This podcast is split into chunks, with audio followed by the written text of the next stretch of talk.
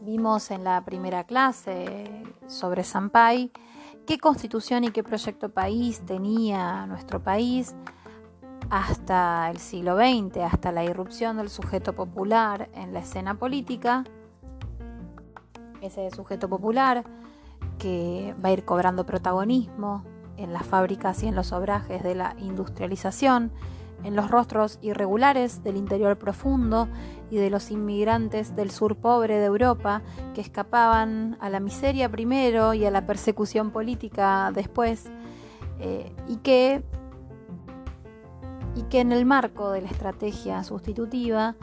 terminó modificando radicalmente no solo la estructura productiva nacional, sino principalmente la escena política.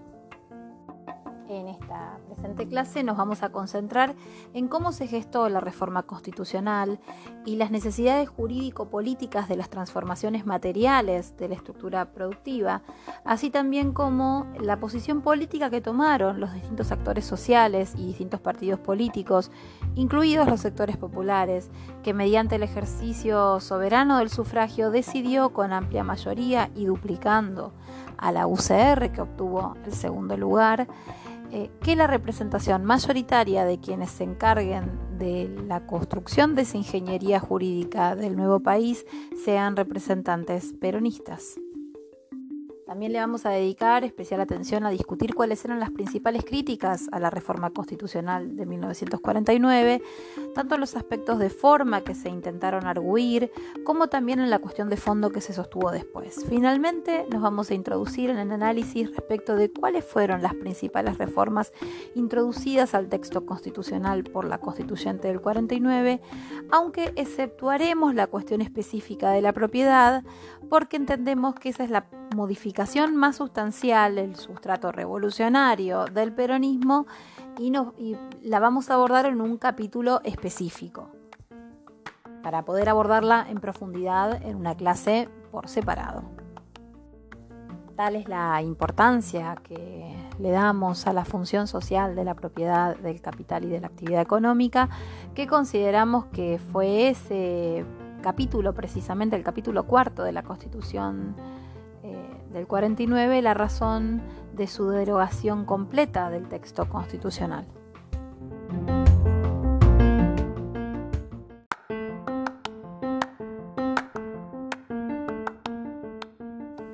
Frente a la ley que convocaba la necesidad de reforma y a la convocatoria a la Convención Constituyente, desde los sectores conservadores que se daban cuenta de la seria afectación de sus privilegios que la reforma podría significar, se esgrimieron duras críticas.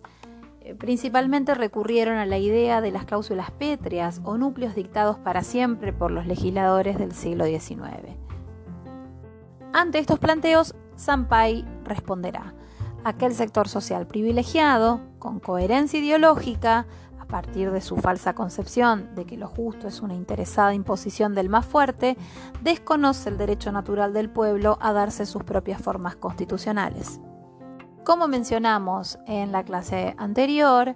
lo que refuta decididamente los endebles argumentos de los sectores de privilegio en relación a invocar las cláusulas pétreas son las palabras del propio Alberdi en la etapa más liberal de su vida cuando escribe bases y puntos de partidas para la organización nacional, texto que es fundante de la Constitución del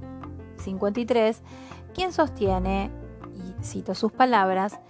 estas son las necesidades de hoy. Las constituciones no deben expresar las de ayer ni las de mañana, sino las del día presente. No se ha de aspirar a que las constituciones expresen las necesidades de todos los tiempos, como los andamios de que se vale un arquitecto para construir edificios, ellas deben servirnos en la obra interminable de nuestro edificio político, para colocarlas hoy de un modo y mañana de otro según las necesidades de transición y creación. En palabras del propio profesor Marcelo Koenig, en definitiva, todas las instituciones y constituciones, en tanto mayor rango jurídico de una nación, tienen historicidad, es decir, son productos históricos que responden a las necesidades de un pueblo en una época determinada. No son verdades intangibles que bajan de los cielos como las tablas de la ley a Moisés, el impulso que les ha dado vida, haciendo de ellas estructuras expresivas de exigencias que mueven las conductas de hombres y mujeres de una nación, cumple también su ciclo histórico. Y de este principio, del pueblo construyendo su propia historia a través de dotarse de instituciones que lo regulen, puede desprenderse también el derecho a modificarlas e incluso a reemplazarlas por otras hasta hacerlas perder vigencia sin más.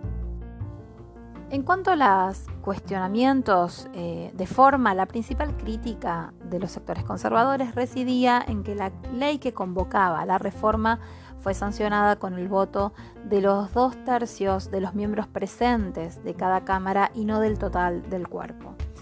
Esta crítica tuvo eco incluso hacia adentro del peronismo, ya que diferentes sectores señalaron que el objetivo de la mayoría especial podía lograrse sumando votos de aliados y que la estrategia de la mayoría simple posibilitaría eventualmente este tipo de cuestionamiento.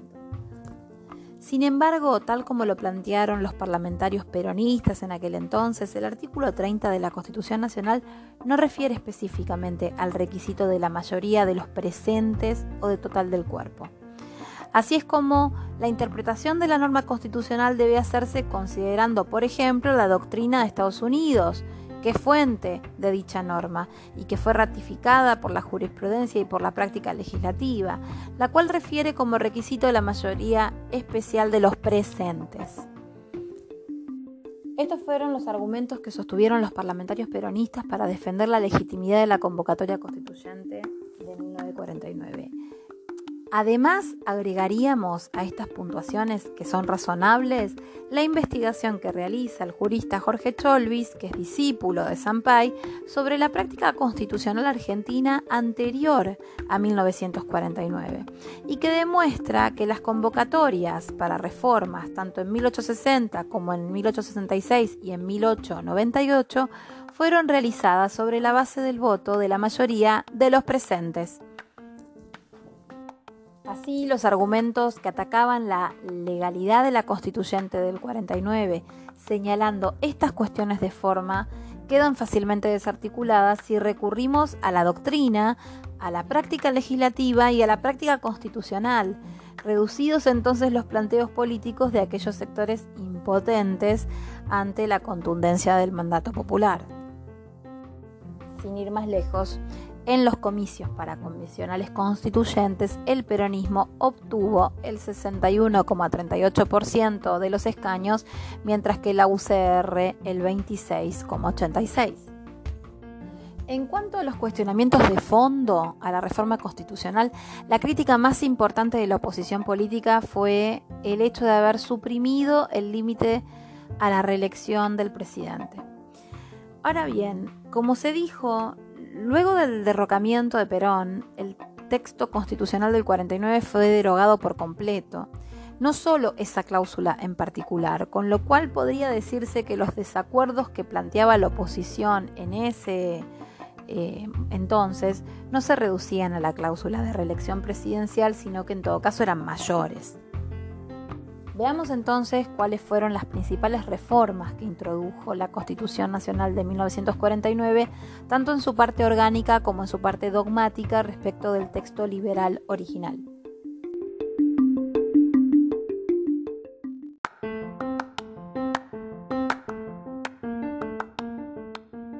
El preámbulo del texto constitucional de 1853 no fue modificado cuantitativamente eh, pues prácticamente conservó su redacción original, sino que en todo caso la modificación fue cualitativa. La nueva redacción del preámbulo modificó radicalmente el sentido de la disputa por lo nacional, puesto que se puso como objetivo la construcción de esa patria nueva que apareció el 17 de octubre del 45, decidiendo el rumbo de la historia de nuestro país. A tal efecto entonces se incorporaron las tres banderas ideológicas del peronismo que son símbolos del país que amanecía. El preámbulo queda redactado del siguiente modo. Nos, los representantes del pueblo de la Nación Argentina, reunidos en Congreso General Constituyente por voluntad y elección de las provincias que lo componen, en cumplimiento de los pactos preexistentes con el objeto de constituir la Unión Nacional, afianzar la justicia, consolidar la paz interior, proveer a la defensa común, promover el bienestar general y asegurar los beneficios de la libertad para nosotros, para nuestra posteridad y para todos los hombres del mundo que quieran habitar en suelo argentino,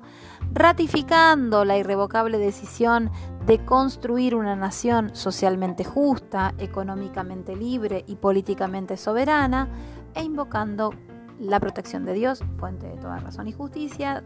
decidimos, ordenamos y decretamos esta constitución para la nación argentina.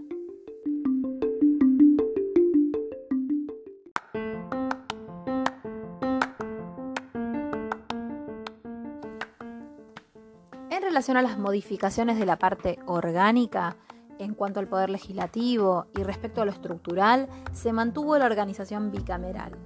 Esto es, con la Cámara de Diputados por un lado y el Senado por otro, conservando las mismas atribuciones y funciones que las instituidas por el texto constitucional vigente hasta entonces. Ahora bien, el cambio sustancial incorporado con la reforma del 49 tiene que ver con el carácter profundamente democrático del peronismo, en tanto fue un movimiento que llega a la máxima magistratura de la nación a partir de elecciones democráticas y limpias, que, como vimos, de cada infame mediante no se celebraban desde el segundo gobierno trunco de Irigoyen. En este sentido, vale aclarar que el Senado siempre fue la cámara más elitista de los poderes que tienen origen en el sufragio popular. De hecho, el propio caudillo radical tuvo al Senado en contra durante los dos mandatos que gobernó. De tal modo, los senadores, hasta la reforma del 49, eran elegidos de forma indirecta mediante legislaturas provinciales, sus mandatos duraban nueve años, mientras que el mandato de los diputados era de cuatro años. El Senado se renovaba entonces, en consecuencia, una tercera parte cada tres años, mientras que la Cámara de Diputados se renovaba cada dos años por mitades. En este sentido, se incorporó la elección directa de los senadores, con mandato de seis años, también para diputados, y con renovación de ambas cámaras por mitades cada tres años. En lo relativo al Poder Judicial también se mantuvieron las mismas atribuciones y estructura orgánica. Aunque se dispuso que la doctrina de la Corte Suprema de Justicia de la Nación en materia de interpretación de las cláusulas constitucionales fuera doctrina obligatoria para los jueces inferiores federales y provinciales, no pudiendo los magistrados apartarse de ella distinto a lo que sucedía con anterioridad a la reforma, circunstancia que se da aún hoy por la derogación del texto constitucional del 49 por parte de la dictadura que derrocó al general Perón en el 55. En cuanto a que los jueces inferiores pueden apartarse de las interpretaciones de la Corte Suprema de Justicia de la Nación, aunque ésta llegue a revisar posteriormente los fallos como tribunal de apelación en última instancia. Aunque por supuesto esto no asegura una eficaz administración de justicia precisamente en materias tan sensibles como son la interpretación de las normas constitucionales. Por otra parte, también se otorgó a la Corte Suprema de Justicia de la Nación la función de casación en la interpretación de los códigos llamados de fondo, esto es, Código Civil, Código Comercial, Penal, de Minería, de Trabajo y Seguridad Social.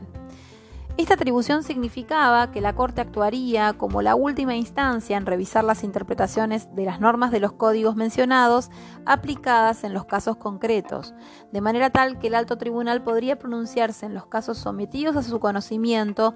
en cuanto al derecho y no así respecto a los hechos del caso. En cuanto al Poder Ejecutivo, sí fue el órgano em, más profundamente modificado por la reforma del 49. No en cuanto a sus atribuciones, que en lo sustancial siguieron siendo las mismas, pero sí en cuanto al fortalecimiento de la democracia que el peronismo buscaba como objetivo. Ello sí, en tanto el texto constitucional vigente hasta entonces no preveía la elección directa del presidente de la nación, sino que tanto el presidente como el vicepresidente eran elegidos de modo indirecto a través de la Junta de Electores, que en los hechos era una instancia más de negociaciones entre la burocracia política por fuera de la decisión del pueblo soberano. De manera que el cambio más importante que se incorpora en la reforma del 49 es que las dos máximas magistraturas de la nación, presidente y vicepresidente, sean elegidos mediante el voto popular en forma directa y por simple pluralidad de sufragios. En cuanto a la duración del mandato, se dispuso una duración de seis años y la posibilidad de ser reelegido sin ningún tipo de límite, modificando lo dispuesto en el texto anterior, según el cual el presidente y vice no pueden ser reelegidos, sino con un intervalo de periodo. Esta cuestión sí fue motivo de la principal crítica de la oposición, según la cual la UCR se retiró en pleno de la constituyente y no participó en la reforma más importante de nuestra constitución. En este punto es necesario señalar que muchos de los avances relativos tanto a garantías individuales como a derechos políticos colectivos, incluso en cuanto a la defensa de la soberanía nacional conseguida con la sanción del nuevo texto constitucional, no serán reconocidos luego de su derogación por bando militar, sino hasta la reforma del 94, como se verá a continuación cuando analicemos las reformas en la parte dogmática. Algunos puntos estratégicos que tienen que ver con la actuación del Estado en la economía, con la función social de la propiedad, nunca volverán a ser tenidos en cuenta en la ley fundamental de nuestra nación.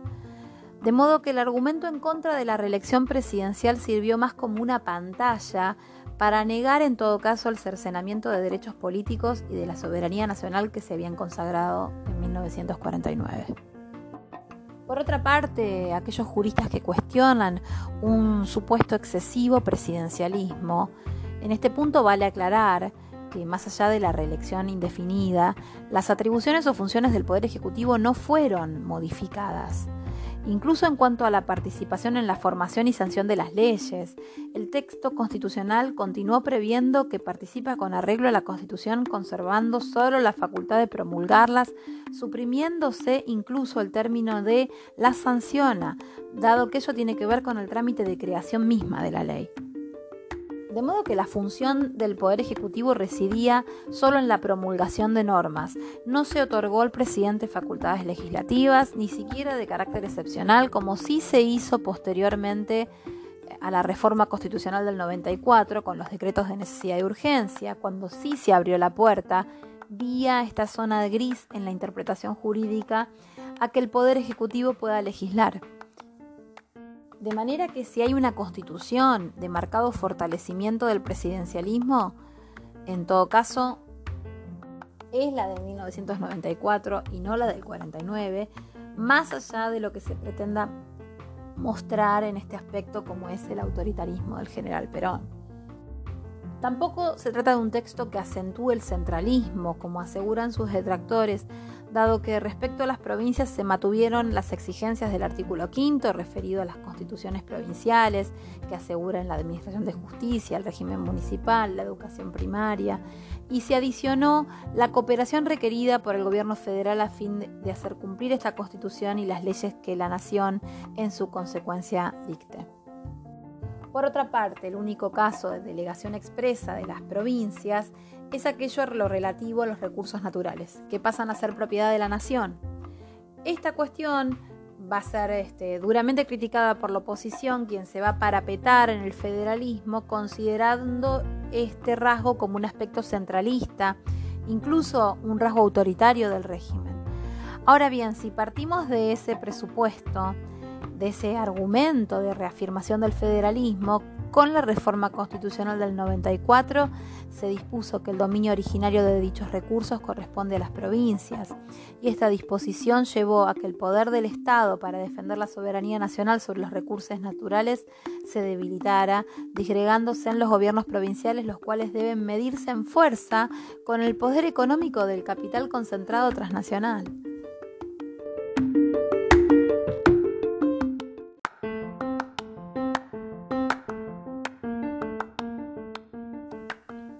La parte dogmática, se produce aquí el profundo cambio que implicó la Constitución del 49, con el objetivo de adecuar la ingeniería jurídica a la transformación de la matriz económica de la Argentina, a partir del cambio de hegemonía en los sectores sociales, con preeminencia de los sectores populares expresados políticamente por el peronismo, y por tanto el despliegue de una nueva constitución real, es decir, que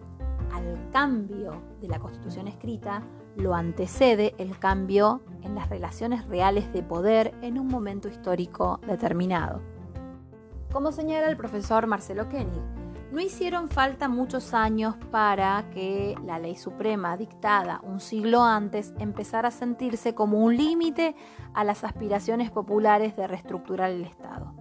Incluso no alcanzó toda la tarea llevada a cabo en el plano de las leyes. En efecto, todo el despliegue realizado desde los inicios de la Revolución del 4 de junio del 43 para desandar la madeja legal del coloniaje y la intensa actividad legislativa desarrollada por el Parlamento en los primeros años del gobierno peronista chocaban contra el marco constitucional del liberalismo. Ese andamio no servía para la construcción para usar la metáfora alberdiana, del pueblo como arquitecto de un proyecto de país impregnado de una justicia distributiva, con autonomía nacional y una democracia cada vez más participativa. Así también lo explica Sampay, el redactor del texto constitucional de la Reforma, quien asegura que cuando una constitución ha perdido vigencia histórica es porque la realidad se ha desapareado de ella entonces debe abandonarse la ficción de una positividad que no existe y adecuarla a una nueva situación. Además, si se acoge en la ley fundamental a la realidad surgida por las exigencias de la justicia, el nuevo orden social económico y la garantía de una efectiva vigencia de los derechos sociales del hombre, se atajan las posibilidades de que un vaivén reaccionario, jurisprudencial o legislativo, eche por tierra el edificio alzado sobre la base de la justicia social, so pretexto de cumplir las normas de la Constitución. Entonces, para consagrar los principios peronistas, pero a la vez ordenar la parte dogmática de la Constitución, esta se va a subdividir en cuatro capítulos, dos en los cuales, el tercero y el cuarto, serán introducidos en la reforma. En cambio, el primer capítulo eh, de la forma de gobierno y declaraciones políticas, así como el segundo relativo a los derechos, deberes y garantías de la libertad personal, son en todo caso un reordenamiento de los principios constitucionales por entonces vigentes, con algunos agregados y modificaciones realmente novedosas para la época, sobre todo en materia de garantías y libertades individuales. De esta manera,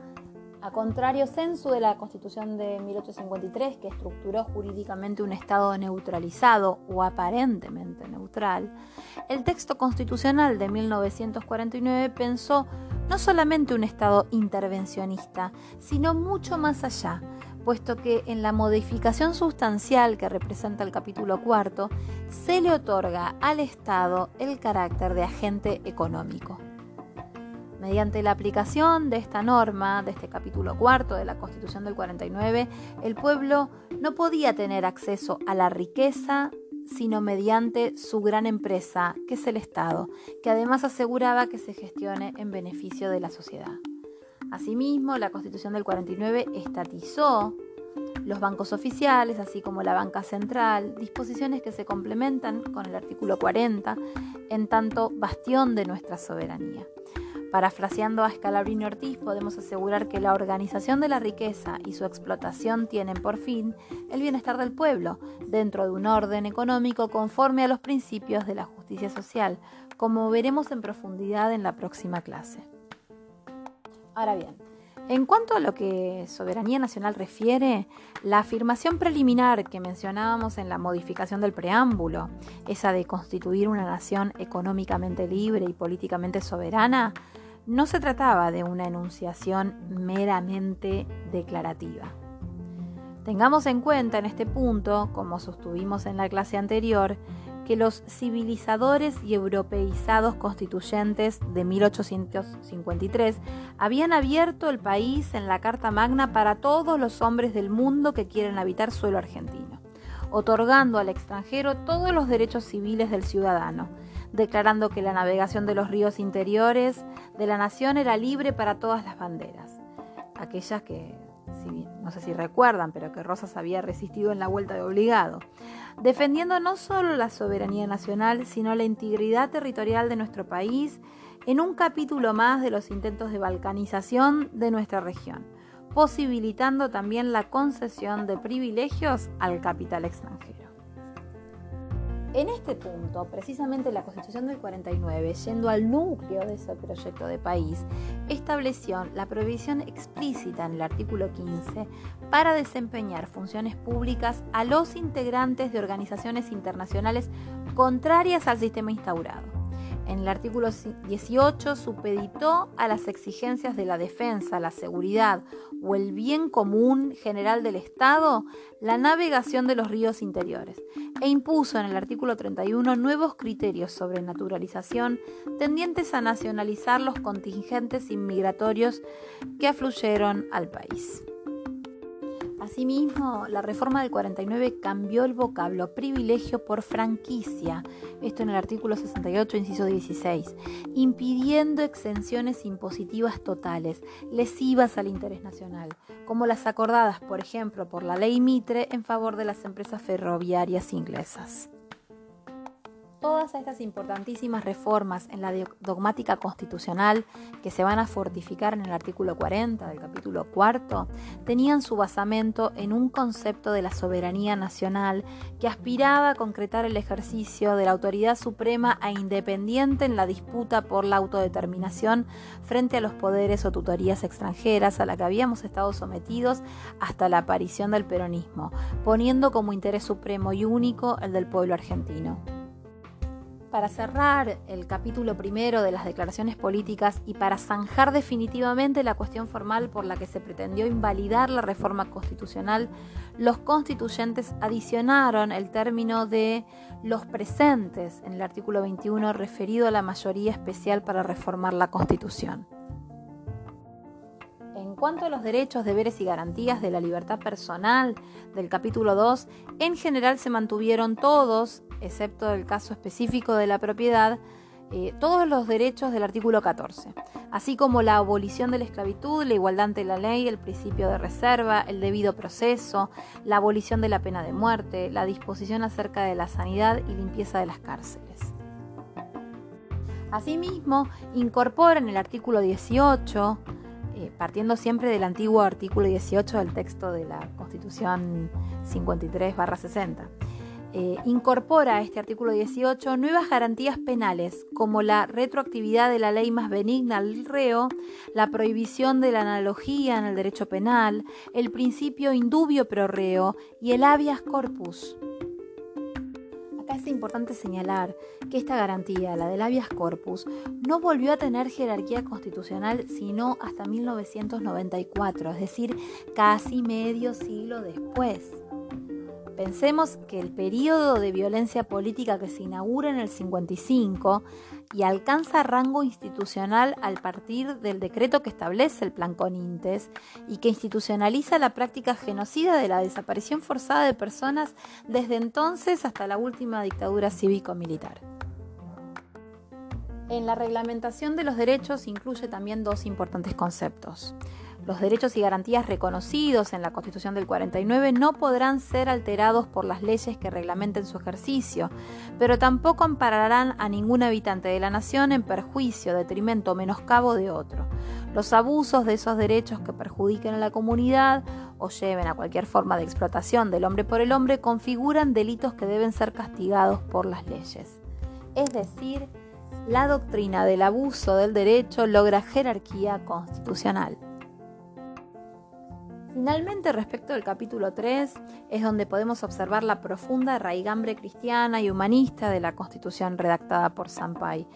pues allí se incluyen los derechos de los nuevos sujetos que aparecen en la escena política en este momento del siglo XX, que están representados en el movimiento peronista y nos estamos refiriendo a los derechos del trabajador, de la familia, de la ancianidad, de la educación y la cultura eh, así como se van a establecer cada uno de los incisos del nuevo artículo 37. En este punto quisiera señalar que en los debates parlamentarios en relación a la convocatoria a la reforma, John William Cook, que era diputado peronista, expresa, y uso sus palabras, esta revolución es típicamente americana, que sigue la reconquista económica, la liberación nacional, el afianzamiento de sus propios valores espirituales y morales,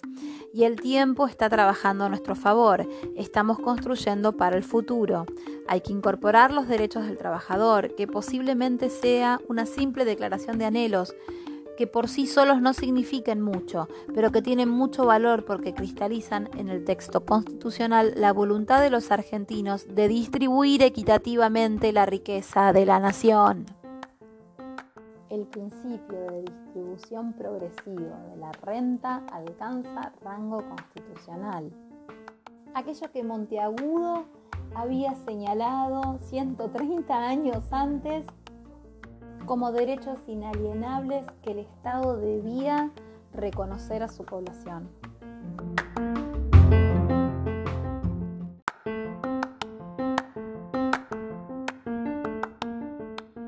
En cuanto a los derechos del trabajador, la reforma constitucional del 49 comprende el derecho de trabajar, el derecho a una retribución justa que debe garantizarse porque la riqueza, la renta y el interés del capital son fruto exclusivo del trabajador, el derecho a la capacitación que incumbe a la sociedad y estimular el esfuerzo individual, proporcionando los medios para que, en igualdad de oportunidades, todo individuo pueda ejercitar el derecho a aprender y a perfeccionarse, el derecho a condiciones dignas de trabajo, derecho a la preservación de la salud, el régimen de trabajo no debe exceder las posibilidades normales del esfuerzo y debe posibilitar la debida oportunidad de recuperación. El derecho al bienestar, la necesidad social de elevar el nivel de vida y de trabajo con los recursos directos e indirectos que permita el desenvolvimiento económico. El derecho a la seguridad social, obligación de la sociedad de tomar unilateralmente a su cargo las prestaciones correspondientes o promover regímenes de ayuda mutua obligatoria destinados unos y otros a cubrir o a complementar las inaptitudes propias de ciertos periodos de la vida. El derecho a la protección de su familia, el derecho al mejoramiento económico. La sociedad debe apoyar y favorecer las iniciativas de los individuos tendientes a la capacidad productora y empeño de superación. El derecho a la defensa de los intereses profesionales.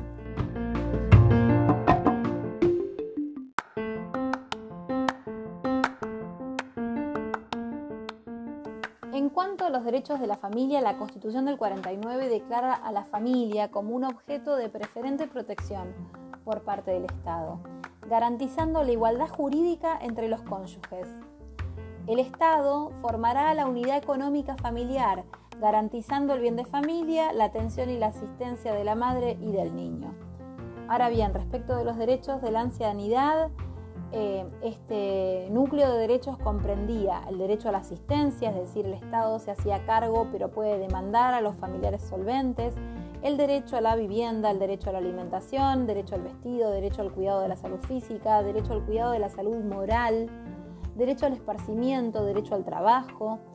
y se evitará así la disminución de la personalidad, derecho a la tranquilidad y derecho al respeto, pues la ancianidad tiene derecho al respeto y consideración de sus semejantes.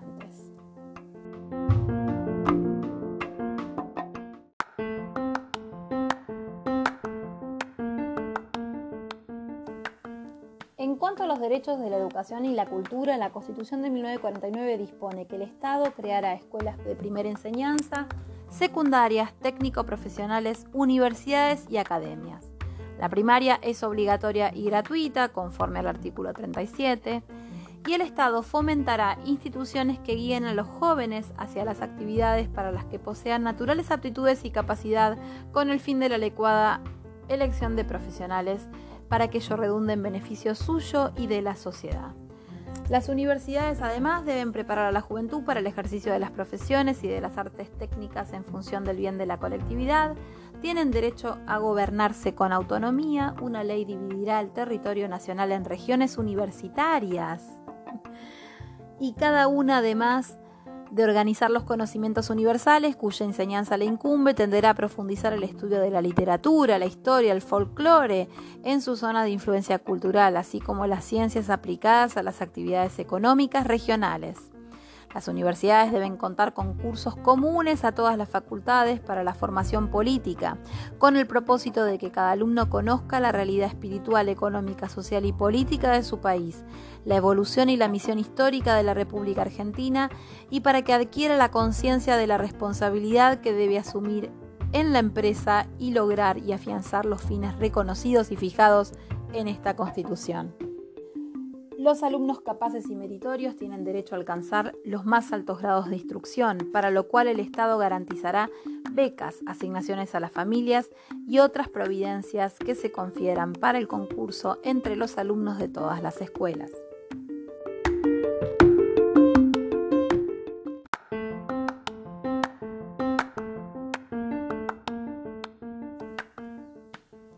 Estas fueron a grandes rasgos las principales modificaciones orgánicas y dogmáticas que introdujo el nuevo texto constitucional de 1949 y que pone eh, en el centro neurálgico del pensamiento la cuestión nacional. Parafraseando al profesor Marcelo Koenig, la clave es pensar al Estado Nacional como el centro en el que se condensan las demandas, pero también las posibilidades de justicia de los sectores populares. Las banderas ideológicas del peronismo, para incomodidad de las clases privilegiadas, es decir, lo nacional y la independencia económica, lo popular y la justicia social, lo democrático y la soberanía política, se despliegan en la praxis política, económica y social, es decir, en el marco de las estructuras, las fuerzas sociales. Sampay diría en el marco de la constitución real, y al lograr el máximo nivel de institucionalización con la sanción de la Constitución del 49, es decir, al lograr pasar al nivel de la Constitución escrita,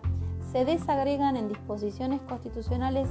que solo van a poder derogarse a partir de los bombardeos de la Plaza de Mayo, la derogación por bando militar el 1 de mayo de 1956, y la política de violencia institucional que se inaugura desde el 55 y que dura hasta 1983. Incluso me atrevo a decir que ni siquiera con los fierros eh, del Estado, con el aparato represivo a tope, este, y en el marco del despliegue de la política del terrorismo de Estado, han logrado los sectores de privilegio y sus socios imperialistas que financiaron el terrorismo de Estado en nuestro país borrar de la historia argentina y de la memoria del pueblo argentino ese hito que fue la constitución de Zampay, la constitución del 49, eh, que condensó un momento histórico de hegemonía de los sectores populares, además de cristalización de una nueva subjetividad política.